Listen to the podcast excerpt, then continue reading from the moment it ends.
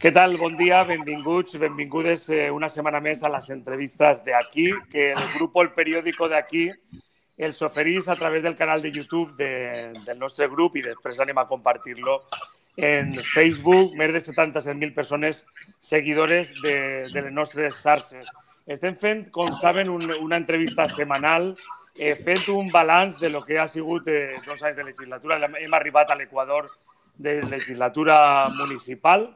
La setmana passada parlàvem amb tres alcaldes i alcaldesses de compromís. Avui és el torn del Partit Popular, en particular de tres alcaldesses del Partit Popular, una per cada província. Eh, vaig a saludar ja directament a Susana Marquès, alcaldessa de Benicàssim. Susana, bon dia. Hola, molt bon dia. Com estàs? Molt bé, la veritat és que, és que molt bé, gestionant tot això que tenim entre mans, però amb molta força per a poder-ho dur endavant. Molt bé, doncs encantat de saludar-te. Gràcies. Eh, vaig a saludar ara a Elia Verdevío, alcaldessa de, de Vétera, al Camp de Túria, província de València. Elia, bon dia. Bon dia, Pere, bon dia. Com estàs? Bé, bé, pues com Susana, en molta força i a més com és a primera hora quasi del dia, eh, encara estem encara més espitoses per, a, per afrontar-ho tot. O sigui que molt, con, jo molt contenta perquè ja es veu un poc de llum, ja es veu un poc de llum i això es transmiteix en, en la nostra població. Sí, en, en totes. Jo crec que ara anem a parlar d'això i vaig a mm. saludar mm. a Loreto Serrano, alcaldessa de Santa Pola, província d'Alacant. Loreto, què tal? Bon dia, com estàs? Lleva... Ara sí, ara sí. Bon dia, bon dia. Com? Bueno, estem bé. Bueno, avui ha sigut un dia un poquet nugula, no, nugolaet, però bueno, la veritat és que aquí des del meu despatx se veu la mar i estic de meravella. I com diuen els meus companyeres, pues, luchant tots els dies i, i intentant que el, municipi, que el municipi brille, com jo sempre dic, que vull que brilli el meu poble. Bueno, avui, avui és de veres que brilla poc. Jo no sé a Benicàssim, a Vétera, eh, on estic jo, que jo estic assegut, eh, està núvol també, com diu l'alcaldessa de Santa Pola. Suposo que, que a tota la comunitat mm. valenciana estem igual, no?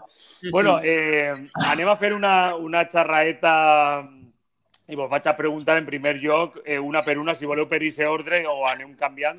En primer lloc, com és la situació ara als vostres municipis pel que fa al coronavirus i a, i a la milloria, a la, a la millora que tenim no, de la situació, com és a Benicàssim, a Vétera i a, i a Santa Pola. Si vols, eh, Susana. Bueno, pues sí, Pere, molt, molt bon dia de nou i moltíssimes gràcies per aquesta oportunitat de, de poder explicar de poder explicar com estem gestionant en aquest moment i com tenim la situació en Benicàssim.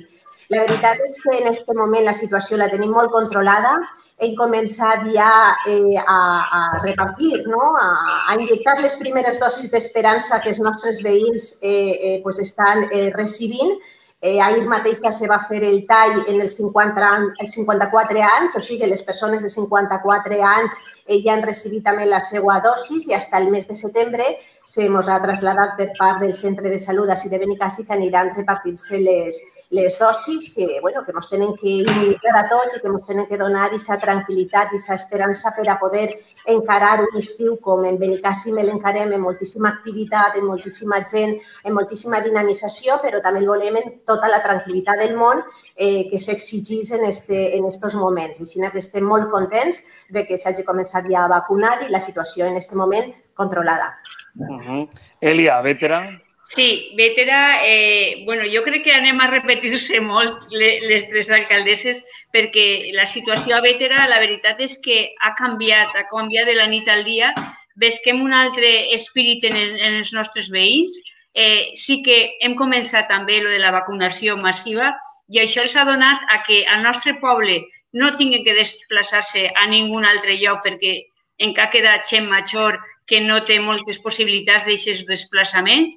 Entonces, esa alegria de, de veure que la gent ja és al carrer, eh, els nostres hostelers que ja els han donat una miqueta més de respir en l'ampliació de l'horari, Eh, després, eh, pues, bueno, la temporada de la taronja que, que ja ha acabat a Vétera i que ha donat un bon resultat i que els nostres llauraors tenen una campanya un poquet eh, econòmicament una mica millor. Entonces és molt important veure que aquesta alegria ja la tenim als nostres carrers. Els xiquets ja tenen aquest final de curs en l'esperança de l'alegria, de, de que van a poder celebrar eh, els seus finals de curs el poder trobar-se una mica eh, entre tots eh, junts. O sigui que molt, una, un canvi radical després d'un any tan dur, tan dur com ha passat. Loreto, a Santa Pola semblant, no? Sí, bueno, la veritat és que ahir vaig estar parlant amb la directora de Salut Pública d'esta zona i me va dir que, bueno, que estaven perfectament, que pràcticament no tenien ningú cas, que, que s'havia controlat molt bé la situació perquè vam passar moments complicats, la veritat, i ja te veus com la gent comença a tindre alegria, com comença a vindre està interessada en fer activitats tant, tant deportives com culturals, com inclús d'emprenedors que estan, estan iniciant nous negocis i la veritat és que això te tranquil·litza. A mi, un dels temes que sí que me preocupa de forma important, igual que la meva companyera diu que va tot bé l'agricultura, nosaltres ho tenim complicadíssim en el sector pesquero. La nova llei plurianual de, de Mersals està generant una problemàtica molt, molt important i sí que estic preocupada per aquest sector.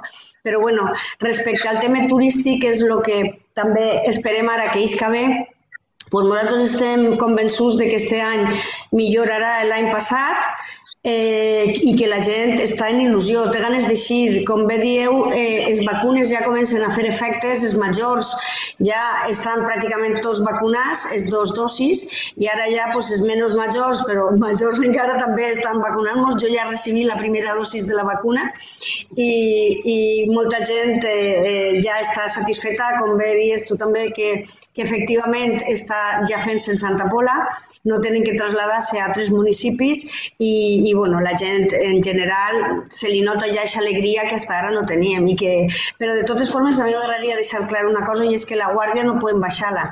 Tenim que seguir, tenim que seguir prenent les medides adequades com perquè com perquè això no passe, no? Les platges nosaltres ja les tenim preparades també, estem esperant ja que vinga el sol, que avui no, però els demés dies sí, i que la gent comenci a vindre ja a la platja i a disfrutar d'un recurs tan important com és el sol i la platja.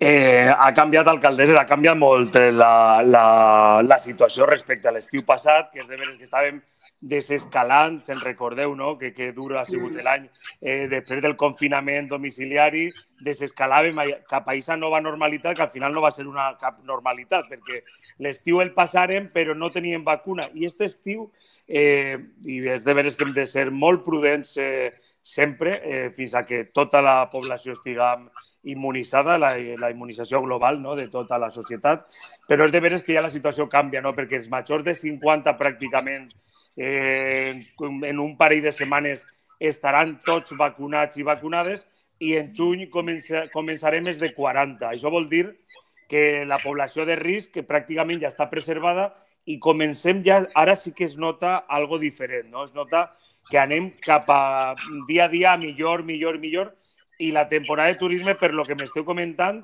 mm, va ser molt diferent, molt millor possiblement que la, la de l'any passat, no? Eh, volia preguntar-vos si, com esteu planificant eh, la temporada d'estiu eh, respecte al 2019, però també respecte a l'any passat.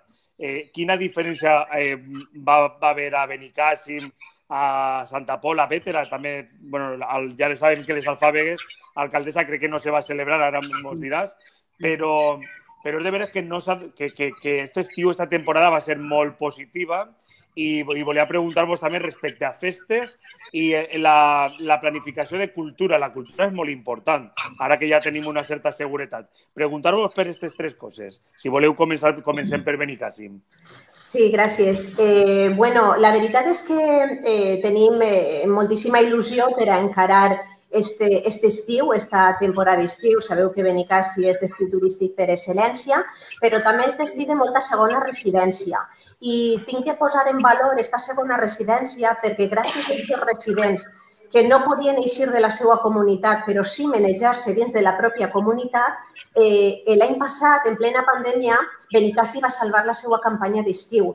En plena pandèmia n'hi ha que posar també en valor i reconèixer l'esforç dels empresaris que van obrir en plena pandèmia, en plena crisi sanitària, econòmica i social, en nous negocis de qualitat, de restauració, situant a, a eh, dins de la província de, de Castelló com un lloc per a poder eh, gaudir eh, d'una bona gastronomia, poder eixir a sopar. I això va ser gràcies a aquest segon, a aquest, a turista de segona residència que, conforme dic, no podia viatjar a, a, a cap altre costat i que eh, eh, les seues inversions en, en, en gasto, en despeses vacacionals, les va deixar en el municipi. Entonces, això pues, eh, va ser molt important per a salvar l'economia. Sí que és veritat que des de l'Ajuntament va pos van posar uns condicionants que no havien posat en l'any anterior, o sigui, en el 2019. Van peatonalitzar tot el centre de, de, de Benicassi, tot el casco antic, per a poder favorir que els nostres restauradors pogueren, a partir de les 8 de la vesprà, expandir les seues terrasses, eh, guardant el distanciament social que, la, que les persones quan venien a Benicassi eh, sapien que anaven a encontrar una, una ciutat eh, amable, confortable i segura, i segura, que no ha de ser una ciutat massificada, perquè, clar, enteneu que estem, eh, com molts dels vostres destins turístics, eh, recibint milers i milers de persones tots els estius. I això va ser el nostre primer objectiu, salvar l'economia local que principalment viu del turisme, de l'oci, de la restauració, dins de les limitacions que tenien eh, per la pandèmia, sempre atenent totes les indicacions sanitàries, però posant molt per part de l'Ajuntament en col·laboració amb tot el teixit empresarial per a salvar la, la, la campanya. Enguany estem treballant en la mateixa línia dins de tota la prudència que n'hi ha que tindre, perquè evidentment no ens tenim que, no mos tenim que relajar i el fet de que ens hagin vacunat eh, no n'hi ha que oblidar-nos de que estem en una pandèmia, de que encara no podem baixar la, la guàrdia, però bueno, en moltíssima il·lusió i en moltíssimes ganes de dinamitzar eh, algo tan important que no hem deixat de fer, però de forma diferent, reinventant-nos per a que la cultura poguera permanèixer viva eh, durant tot l'any en Benicassi. Eh, tenim una gran oferta cultural que és el que ens permetís desestacionalitzar eh, els mesos d'hivern i poder eh, gaudir també de, de moltíssimes visites en cap de setmana que venen a disfrutar del teatre, de la lírica, de l'òpera eh, i que vos que dir, no? Benicàssia és ciutat de festivals, enguany els estem encarant també amb moltíssima il·lusió, eh, també reinventant aquests formats per a que siguin de més xicotet impacte en quant a forament, però que puguen donar una imatge de qualitat. Per què? Perquè pensem que la cultura, si se fa bé, pot ser segura i, a més, és molt necessària per a un municipi. És molt necessària. El tema de festes que, que apuntaves, Pere, bueno, pues el tema de festes, com que les nostres festes patronals són al mes de setembre, eh, pues pareix que estem una miqueta expectants no? a veure el que fan els altres municipis, a veure eh, des, de, des de les administracions, eh, instàncies superiors, a veure què ens diuen respecte a les festes. Eh, però pensem que si aquest estiu són capaços de fer esdeveniments de xicotet impacte ben controlats, ben aforats, eh, per lo menys per a festes poder donar una miqueta de respiro als nostres veïns que després d'una llarga temporada estival on tot el món se vol que en treballar per als demés també el mes de setembre se mereixen, mos mereixem aquestes festes. Intentarem, en la medida de lo possible, poder-ho compatibilitzar tot. És que a, a setembre és molt probable que estiguem efectivament en més del 70% vacunats, perquè si és de 40 a 50 estem en juny, és molt probable que la situació a setembre, és de veres que encara queden dos mesos i algo, eh, però pot ser molt, molt bona, sense baixar la guàrdia. Per favor, hem de seguir escrupulosament les normes. Si me permetisses, alcaldessa de Betra, vaig a pegar un vot i se n'anem a Santa Pola per allò de la platja. A veure com molt és el turisme esperat a, a Santa Pola, que és una ciutat, igual que Benicàssim i Vetera, meravellosa, que aprofite per convidar, bueno, eh, vosaltres aneu a fer-ho, supose, per convidar a la gent a que, que, a que vagin aquest estiu i a que coneguen, que hem de conèixer la nostra comunitat. Eh, alcaldessa, Santa Pola. Sí, bueno, a nosaltres també ens passa exactament igual que a Susana i és que també som un poble de segona residència i l'impacte respecte a l'any passat eh, tampoc va ser tan sumament elevat perquè efectivament les persones que, que, que tenen casa aquí van vindre totes o quasi totes i van poder estar. Nosaltres vam posar meies especials, van tenir una patrulla de la policia especialitzada en Covid, anaven per tots els restaurants explicant-li a tots el que tenien que fer i el que no, després estaven molt pendents dels botellons que no se feren, bueno, pues les medides que jo crec que havem pres quasi totes, no? perquè totes havem estat molt damunt de, de, de la situació. I, i bueno, eh, efectivament, jo pense que este any va millorar, va millorar perquè anem a seguir mantenint les medides que hay que tindre, però claro, com ja no hi tant de perill perquè les persones de més alt risc ja van estar vacunades i estan ja en millors condicions, doncs pensem que, que anem a estar un poc millor. Aquí ja sabeu tots que la gastronomia també està basada en el peix de Santa Pola, que és algo espectacular i jo us recomano algun dia, alcaldeses, que vingueu al meu poble i esteu convidades i estaria encantada de, de que estigueu aquí i vos ensenyaria pues, totes les coses culturals i i tot el que tenim. I bueno, doncs també anem a iniciar ja alguna activitat deportiva, que és l'especialitat que tenim. Pensem que per enero del 2022 ja podem tindre la mitja marató i estem començant a organitzar-la, que és algo que és un dels events més importants que tenim en Santa Pola. I respecte al tema de festes, eh, bueno, pues, eh, nosaltres treballem molt en les associacions festeres, que és de moros i cristians i de la Unió de Festers, i ja este any ens hem reunit en ells i per lo vist ja volen començar a fer algo, algo. Com dia Susana, algo controlat, controlat perquè, perquè no volem córrer ningú tipus de riesgo, però sí que volem començar a manejar un poquet el tema cultural. I bueno, pues no, segurament els desfiles multicolor i els desfiles de moros i cristians encara no puguem fer-los, però hi haurà certes actuacions que les pròpies associacions estan demanant fer-les que fins ara no havien dit en ningú moment de, de què anava a fer. I, i bueno, pues, eh, nosaltres pues, seguirem fent, com eh, les festes van en honor a la Mare Déu de l'Orito, pues, el que farem pues, un poquet, eh, el que vam fer l'any passat, l'ofrenda, eh, alguna missa, eh, pues, començarem a manejar algo més que hasta ara havien manejat perquè la gent també ja comença a demanar. No? I en els temes culturals, bueno, pues, l'any passat vam fer alguns temes, vam estar fent alguna actuació, perquè pensem que la cultura és fundamental i la gent que menja de la cultura també té que seguir vivint, i, però bueno, les medides necessàries com perquè no hi hagi un aforo excessiu, se controlen encara tots els aforos, sabem qui va i qui no va, i bueno, aquesta és la idea eh, de, de, de lo que volem fer, però és veritat que no volem que siga només que turisme, sol i playa i volem donar-li als turistes i a la gent de la localitat pues, un poquet el que estan acostumbrats a que li donem quan venen a passar les seues vacacions, no? perquè la gent al fi i al cap ho vol, ho vol un poquet tot i bueno, ja els museus estan en funcionament, eh, eh, restos arqueològics, la playa ja està preparada per pa, pa que vinguin els turistes, ja ho tenim tot senyalitzat, tot col·locat en les condicions adequades i bueno, pues un poquet eh, conviant-vos ja que vingueu tots i conviant a tot el món que mos senca a que mos visite perquè, perquè ja estem preparats per recibir-los pues molta gent va sentir-nos perquè ara estem en directe, però després anem a compartir el vídeo en totes les xarxes i això té un efecte multiplicador. Jo crec que és el moment d'aquest turisme, si me permeteu, patriòtic. Podem ja viatjar, però anem a conèixer la nostra terra. Els que estiguen eh, a la província de Castelló, va, anem a baixar eh, cap a la província d'Alacant, anem a conèixer Santa Pola, que Santa Pola ofereix és una autèntica meravella. Anem a pujar a Benicàssim, anem a pujar a, a, fins a Penyíscola, a Benicarló, i una paradeta a la província de València. Les platges de les províncies d'Alacant i Castelló són millors, un poquet, que me perdonen en Gandia i en Cullera, Sagunt i Canet, i altres de l'Horta Nord, però ahí tenim una illeta que es diu Vétera, a la comarca del Camp de Túria, no té platja, però li va, anem a preguntar a, a Elia Verdevío, la seva alcaldessa, eh, com es presenta aquest estiu, perquè Alfàbegues al final no, sí, no? Eh, a veure, Alfàbegues, sí, eh, Vetera no pot perdre l'essència. Jo el, vull dir una premissa, eh, Vetera no té platja, però Vetera és la porta de la Serra Calderona, la porta al cel. Llavors jo crec que, que és molt important que aquest turisme un poc d'interior el fomentem, el fomentem. Jo sóc una enamorada de la mar, o sea que eh, a mi la mar m'encanta i Loreto, agafa la paraula i a tu també, Susana eh, perquè la, a mi la mar m'encanta i crec que, que és la nostra també identitat com a, com a mediterranis. Però Bétera és el, aquest poble d'interior molt a prop de la mar, molt a prop de la mar, eh, i les festes de Bétera eh, són és foc, és aroma, és color i és la bellesa d'obreres i majorals.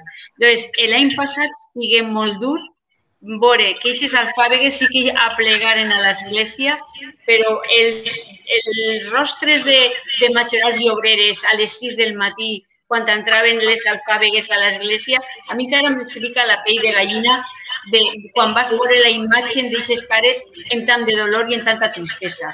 Eh, doncs, enguany, implantar les alfàbegues, tindrem l'aroma de les alfàbegues a Vétera, però no tindrem la nostra famosa rugat, que, que jo espero que al 22 tindré a Susana i a Loreto així com alcaldesses eh, en eixa roda que és tan emblemàtica i que, i que vos va enamorar, vos va enamorar. Segur. Eh, enguany tindrem això. També ja estem fent la campanya de Sembra la teua festa en la llavor d'Alfàbega que, estem, que estan donant obreres i majorals. Continuem un any més en aquesta llavor i, i jo pense que tenim un patrimoni tan ric, tots els pobles, eh, jo vaig a defendre Vetera, però jo crec que tots els pobles que estic en Tupere n'hi ha que fomentar aquest turisme patriòtic de la nostra terra, dels nostres sentiments, dels nostres arrels. Doncs crec que és molt important conèixer aquest patrimoni. Vetera acaba de, de rehabilitar un castell que, que remunta als cibers. Eh, tenim un, un jaciment romà en unes termes romanes que és brutal. Entonces, jo crec que n'hi ha que fomentar els nostres pobles i això és el, el, el, el servei que tenim que fer les alcaldesses i alcaldes dels pobles, promocionar els nostres pobles per a que tot el ciutadà d'Espanya eh, puga visitar la nostra terra. D'Espanya no, del món, del món. Del món, del món. Del món. Bueno, per, a, per acabar, que el temps passa molt ràpid, a mi sí que m'agradaria preguntar-vos eh, en fi, hem arribat a l'Equador d'una legislatura que és... Eh, Susana sí que porta des de l'any 2011 des d'alcaldessa, però si no m'equivoque, eh, eh, Elia Segur des del 2019 i Loreto crec que també és la primera legislatura com a alcaldessa. Eh, clar, eh, és una legislatura que possiblement és la pitjor legislatura de la història democràtica d'este país. Una pandèmia mundial que ens ha trastocat, hem perdut moltes vides de moltes persones, eh, ha afectat moltíssim al, al treball, a les nostres vides eh, normals.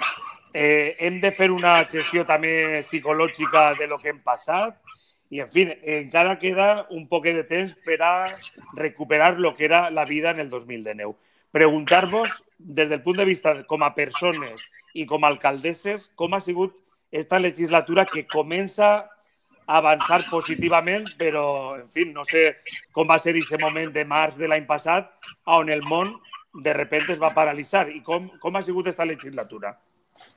Bé, Pere, conforme dius, jo sí que tinc elements per a poder comparar i de les tres legislatures que porto ja com a alcaldessa te puc dir que està a segur la més, la més complicada eh, i la més trista. La més trista perquè, imagina't, estem a, a, en mitjà de la legislatura, dos anys de legislatura, i 15 mesos ens els estem passant gestionant una pandèmia. És que encara estem gestionant la pandèmia.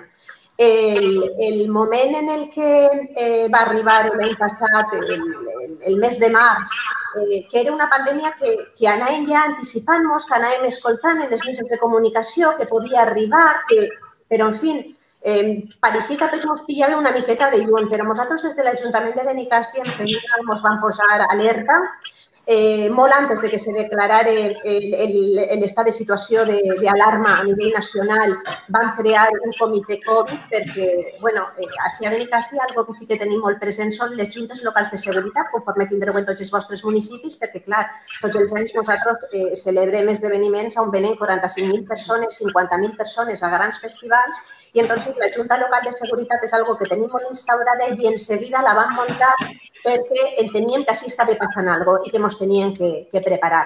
Te puc dir que va ser molt trist eh, veure com el poble s'apagava, se tancava, un poble que té una dinamització eh, tots els dies, eh, de bona hora del matí, el primer dissabte de l'estat de, de queda, del toque de queda, de l'estat de situació d'alarma. Jo vaig vindre a treballar tots els dies, el gabinet de crisi ens vam reunir tots els matins, dissabtes, diumenges, entre setmana, tots els dies. Jo puc dir que sí, jo m'he saltat l'estat d'alarma, clar que sí, per a vindre a treballar tots els dies, per a repartir 25.000 mascaretes als meus veïns, per a repartir 11.000 menús que vam repartir per a que la gent major no es quede de les seues cases i estigui tancada dins la casa, per a poder eh, repartir medicaments a tots els que recibissin tractament oncològic des de l'Hospital Provincial i que no podien desplaçar-se. Ens vam posar tots el xaleco de, de, de brigada municipal i, i, i les sabatilles de treball i vam anar a treballar tots conforme no podia ser d'una altra manera estant al peu de, del canó. Gestionar això, doncs, el primer que vam fer eh, a nivell econòmic va ser pensar en les famílies, com no podia ser, de, atendre les persones, conforme dic, i pensar en les famílies que en aquest moment anaven a tindre dificultats econòmiques, molts perquè els obligaven a tancar la persiana dels seus negocis i altres perquè veien restringits els seus horaris de, de treball o desplaçaments eh, vam tindre que repressupostar el nostre pressupost municipal i l'acabàvem d'aprovar. Eh, eh, recient encetem el 2020 en un pressupost nou que acabàvem d'aprovar nosaltres a principis d'any, acabava d'entrar en vigor i ja vam tindre que repressupostar per a destinar els 2 milions d'euros que teníem en inversions en ajudes directes a les famílies. Al final van ser 3 milions els que van poder destinar en un pla de reactivació econòmica municipal que van fer el Pla Reactiva Benicàssi, que avui per avui encara tenim actiu, on en ajudes directes als empresaris, a les famílies, als autònoms, a totes aquelles persones que ens pogueren necessitar. Gestionar això no ha sigut complicat, ha sigut gestionar-ho d'altra manera, però en el meu cas puc dir que en Benicàssi ha sigut fer un parèntesis a la gestió de 10 anys ja al front d'una alcaldia. Este ha sigut un parèntesis que ara enguany ja encarem de manera de poder anar eh, pressupostant totes les inversions que teníem previstes. Per què? Perquè no volem que la pandèmia eh, produïsca ninguna merma en totes aquelles inversions necessàries que els nostres veïns eh, necessiten i que nosaltres ens vam comprometre eh, a dur a terme en aquests quatre anys de legislatura. Per tant, tenim dos anys per davant per apretar l'accelerador i tot el que este any hem estat parats, pues, poder-ho posar en marxa. Elia, Elia en Vetera, que sí. és la primera. Eh, eh, estos dos anys, estos dos anys, eh, n'hi ha que llevar un any. Un any que, que està marcat per el dolor. Jo crec que és la paraula, el dolor, eh, la desolació i, i la desesperança de veure que cada dia això empitjorava. Eh, nosaltres, com, com no pot ser d'una altra manera, pues, eh, en la mateixa línia que, que Susana, eh, no ens ficarem el xaleco, però que sí que estiguerem al carrer i a l'Ajuntament, l'Ajuntament mantingui les seues portes obertes tots els dies de, durant este any de pandèmia. No, ningú, es quedarem els essencials, però sí que tinc que agrair a l'equip de govern i, i a tres o quatre treballadors que estigueren així al costat dels polítics per a poder gestionar. La resta teletreballaren, que això també fon molt complicat adaptar aquest teletreball de repent, de repente eh, no sabíem ni, ni com ho teníem que fer, no teníem tampoc la ferramenta, la ferramenta adequada, això fou molt complicat. I després, pues, ràpidament, eh, pues, con Susana, traure ajudes, continuar en els tallers d'empleo que nosaltres eh, cada any destinem més d'un milió d'euros per a crear aquests empleos de, de formació en els nostres veïns i veïnes i, i aquestes ajudes, ajudes eh, que a nosaltres es costaren molt per, per tema de tramitació, però que sí que al final han pogut tindre tant els nostres llauraors com els nostres comerciants i empresaris. Eh, després, en drets socials es volcaren perquè era la gent més vulnerable. Eh, eh, ahir sí que no mirarem si, si tot anava dintre de, de, de la normativa, mirarem que n'hi havia que ajudar a aquestes persones majors que estaven totalment a soles, sense ninguna assistència, i ahir destinarem tots els nostres recursos perquè era la, la població més vulnerable.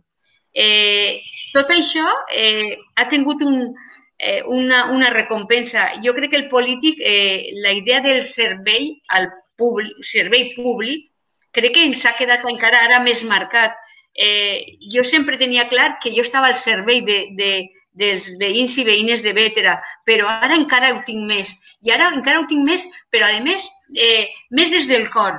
Eh, ara sí que veig que cada veí i veïna, eh, per a mi, a, a, en, en este any ha sigut un vínculo que jo crec que això no va desaparèixer en la vida. Jo, a lo millor la meva vida política no és tan llarga com la de Susana i la de Loreto, però a mi me va quedar un vínculo en els meus veïns i veïnes que han nascut a raïs d'esta pandèmia. I entonces, ese d'amor, de, de, de desinteressats cada un, d'acollir-los en ma casa, de, de sentir-los en ma casa. Això jo crec que, que és algo positiu que ha quedat, el que no m'ho va llevar ningú. És lo, de lo negatiu, jo estic traient lo positiu. Lo positiu és que eh, els veïns i veïnes de Bétera, per a mi, són part de la meva vida i de la meva família. Loreto Serrano, alcaldessa de Santa Pola, com, com has viscut tu esta legislatura? Pues jo la veritat és que me sento totalment identificada en les dues alcaldesses, en Susana i en Elia, perquè la veritat és que ha viscut pràcticament el mateix. En una diferència és que jo, a més, he tingut el Dana i el Glòria. Vaig tindre el Dana, que ens va tindre molt, vam estar molt afectats. Eh, eh, només entrar en el mes de setembre, després a continuació en el mes de desembre va tindre el Glòria, que no sé si encara ens va fer més mal que, que, que el Dana, perquè eh, quan és del temporals de la mar sabeu que les playes se van destrossar, passeos van tindre molts problemes. Tot això unit, com bé dieu, eh, la, la incorporació del teletreball a, a l'Ajuntament va ser terrible. I el pitjor de tot això és que no sabíem ni on estàvem ni què era en si la pandèmia no sabien com actuar, unes voltes te diuen lleva mascarillas, altres no la lleva, uns altres te diuen se contagia per tocar algo no sé, després que no se contagia, i el problema de tot això era el desconeixement, no?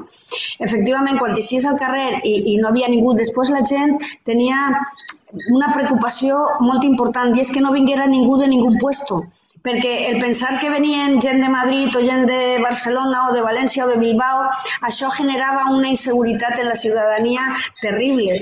I jo un dia eh, vaig aixir al carrer i em vaig dir, mireu, no hi ha ningú en el carrer, no hi ha res, doneu-vos compte de que aquesta por que teniu mm, no deu de ser tal, perquè s'està controlant tot i se, i s'està fent totes les coses com se tenen que fer, no? I, i és aquesta sensació que te dona, diu, senyor, el meu poble, no hi ningú en el carrer, no hi res. Era com, com, com no, no, no sé com explicar, era una situació de dir, que impotència, què faig, com arregle que esto, què, més, què puc fer més? I, i bueno, jo eixia tots els dies fent vídeos i com dia Elia, la gent del poble me dia, però avui no has fet vídeo, felo, que t'estem esperant. Era una, un grup de la població me va fer un vídeo a mi que, que, que va ser entranyable i era algo meravellós. I és això que és la cercania que te genera la gent, ¿no? Un dia vaig anar a comprar a la plaça i me dia un home, ai, però si tu eres la de tots els dies del vídeo, que no era de Santa Pola, diu, sí, soy la del vídeo. I, bueno, i, la, i la veritat és que, eh, pues, a més de com me vaig trobar en l'Ajuntament, eh, bueno, han sigut dos anys francament complicats i francament durs, perquè, claro, relacionat en tema de ajudes socials, havent tingut que, que manejar-nos en el tema social de forma brutal, perquè, claro, això és turístic, aquí la gent viu fundamentalment del turisme, de lo que és la restauració, de lo que són servicis eh, eh, en general, no? Si no hi ha gent, no hi ha treball. I, claro, gent que no havia estat mai en servicis socials ni que havia necessitat mai ajudes, en aquests moments la tengo que tindre, no? Tot això unit a, a el treball extra de tindre que sol·licitar subvencions pel Glòria, pel Dana, eh, eh, tindre que estar al dia, no trobar a ningú en les, en les eh, administracions de més a dalt, no podien aconseguir parlar amb ningú, no sabíem com fer les coses i, i la veritat és que Bueno, pues en, en política tinc experiència, però com a alcaldessa no. I jo sempre dic que no és el mateix ser consellera que ser alcalde, perquè si eres concejal siempre tienes al alcalde, pero si eres alcalde no tienes a ningún. Y entonces, claro, hay momentos duros que dius, bueno, com arreglem això? I efectivament, els funcionaris, la immensa majoria dels funcionaris s'han portat de meravella perquè efectivament s'han llevat el treball a casa i molts expedients d'aixòs que estaven parats després de fer molts, de molts anys ahir parats, ara s'han sacat en el teletreball. La, la no, el no tindre aquesta activitat de, de tindre que atendre la gent tots els dies, pues això t'ha permitit poder sacar temes molt antius, però a la volta pues, eh, eixa sensació de vull fer coses per al meu poble, vull fer inversions, vull que estar ahí al peu del canyó, que se vega tot el que estic treballant, és molt més lento és molt més lento. I, i, i moltes voltes te diuen, ui, no has fet res. Diu, que no has fet res? Tinc el poble viu, tinc el poble viu, que és, que és més que suficient, no? Que, que ha sigut, ja t'he dit, moments complicadíssims, gestionar en concessionaris, gestionar, eh, ja t'he dit, imagina't un dia eh, el Dana, de repent, eh, eh, eh, te veus el poble inundat, que se llevava en cotxes, que se llevava gent, que tenies que estar eh, va haver situacions que jo me'n vaig anar en els servicis, pues, com bé dieu, mos posem les botes, el xubasquero i mon anem. I me va agarrar en una, en, la, en una nave de servicis generals que era l'entrar. Els treballadors municipals amarrats a cordes per intentar sacar a la gent dels cotxes. I jo veient i jo feia, què faig? Que, que, claro, jo sé cantes persones ocupant-me d'ells, però la situació és eh, eh, desesperant el veure que no pots fer més per els teus veïns, no? Però bueno, jo crec que dins de, dins de tota aquesta situació, bueno, pues, per desgràcia hem tingut fallecits, morts, però, però també és veritat que, que tenim que agrair també a tots els sanitaris l'esforç i l'ajuda que han tingut, que han estat allà al peu del canyó i que els nostres equipos pues, han estat sempre al, nostre, al costat d'esta alcaldessa i com tu bé dies, com bé dieu, la que no ha deixat de vindre tots els dies a l'alcaldia, tots els dies sigut jo. Inclús dissabtes i diumenges, el meu equip i jo estàvem aquí perquè tenien que fer aquest gabinet de crisi que moltes voltes no sabies com, com eixir de la situació i tenies que buscar a tècnics i a gent que t'ajudara. I bueno, però bueno, en el fons, eh, al final dius, bueno, sóc la cria del poble, però ho faig en gust que és el que dius, eh, Elia, que efectivament estem aquí per i pel poble i, i som així. Eh, Loreto, és que a voltes se'ns havia oblidat ja la pandèmia, ho ha, ho ha cobert, ho ha tapat tot. Se s'havia oblidat el Dana i Glòria i molts municipis heu tingut Dana, Glòria i posteriorment pandèmia. O sigui que és impressionant el treball que heu fet eh, i a mi m'agradaria finalitzar esta, esta entrevista eh, felicitant-vos a les tres alcaldesses a tots els alcaldes i alcaldesses, independentment del partit polític. Avui hem triat tres representants del Partit Popular, la setmana passada de Compromís, la que ve PSOE i Ciudadanos, en fi, però tots igual té el signe polític. Heu estat en primera línia, jo sóc una persona municipalista, conec molt bé la vida de, dels municipis i el treball que feu els ajuntaments. Sou l'administració més pròxima, la que heu evitat tants problemes, la que heu estat ajudant ara les ajudes econòmiques i felicitar-vos a les tres, donar-vos les gràcies per aquesta entrevista tan agradable i fer-la extensiva a tots els alcaldes i alcaldesses en fi, de la comunitat, d'Espanya, del món, perquè heu estat sempre en primera, en primera línia de, de guerra, perquè això ha sigut pràcticament una guerra. I jo, és difícil, però, home, si aquest estiu poguérem trobar-nos els quatre, eh, fer un, un dinar on siga, no sé, ja, ja ho parlarem en privat, pues estaria molt, molt simpàtic. Jo conec personalment només a, a Elia, conec les tres, els tres municipis, Benicàssim, Estat i, i Santa Pola també, i Vetera per suposat. I bueno, a veure si podem fer una, una, un, un encontre, una quedada fora de micro.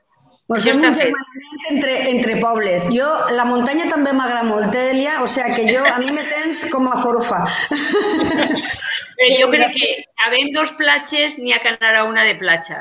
Però... Bueno, vosaltres tenim platja i muntanya, i si no te podeu triar. Però molt bé, molt bé. Molt bé. Eh, jo també. Recibiros a tots en Benicassi i arreplegue el guant de les dues companyeres alcaldesses de conèixer els seus pobles, que, que algú ja coneix, Santa Pola el conec, però veterano, m'ha encantat aquesta festa tan singular que teniu i, i, i m'agradarà molt participar d'ella. Així que moltíssimes gràcies, Pere, per aquesta entrevista que, conforme has dit, molt agradable entre companys i treballant en el que realment ens ocupa i ens preocupa, que és els nostres pobles i els nostres veïns. Moltes gràcies. Un beset a Benicassi, a Santa Pola i a Vetera. Un beset. Gràcies. Gràcies, Pere. Gràcies. Adéu, adéu. Adéu, Loreto. Adéu, Susana. Adéu, adéu.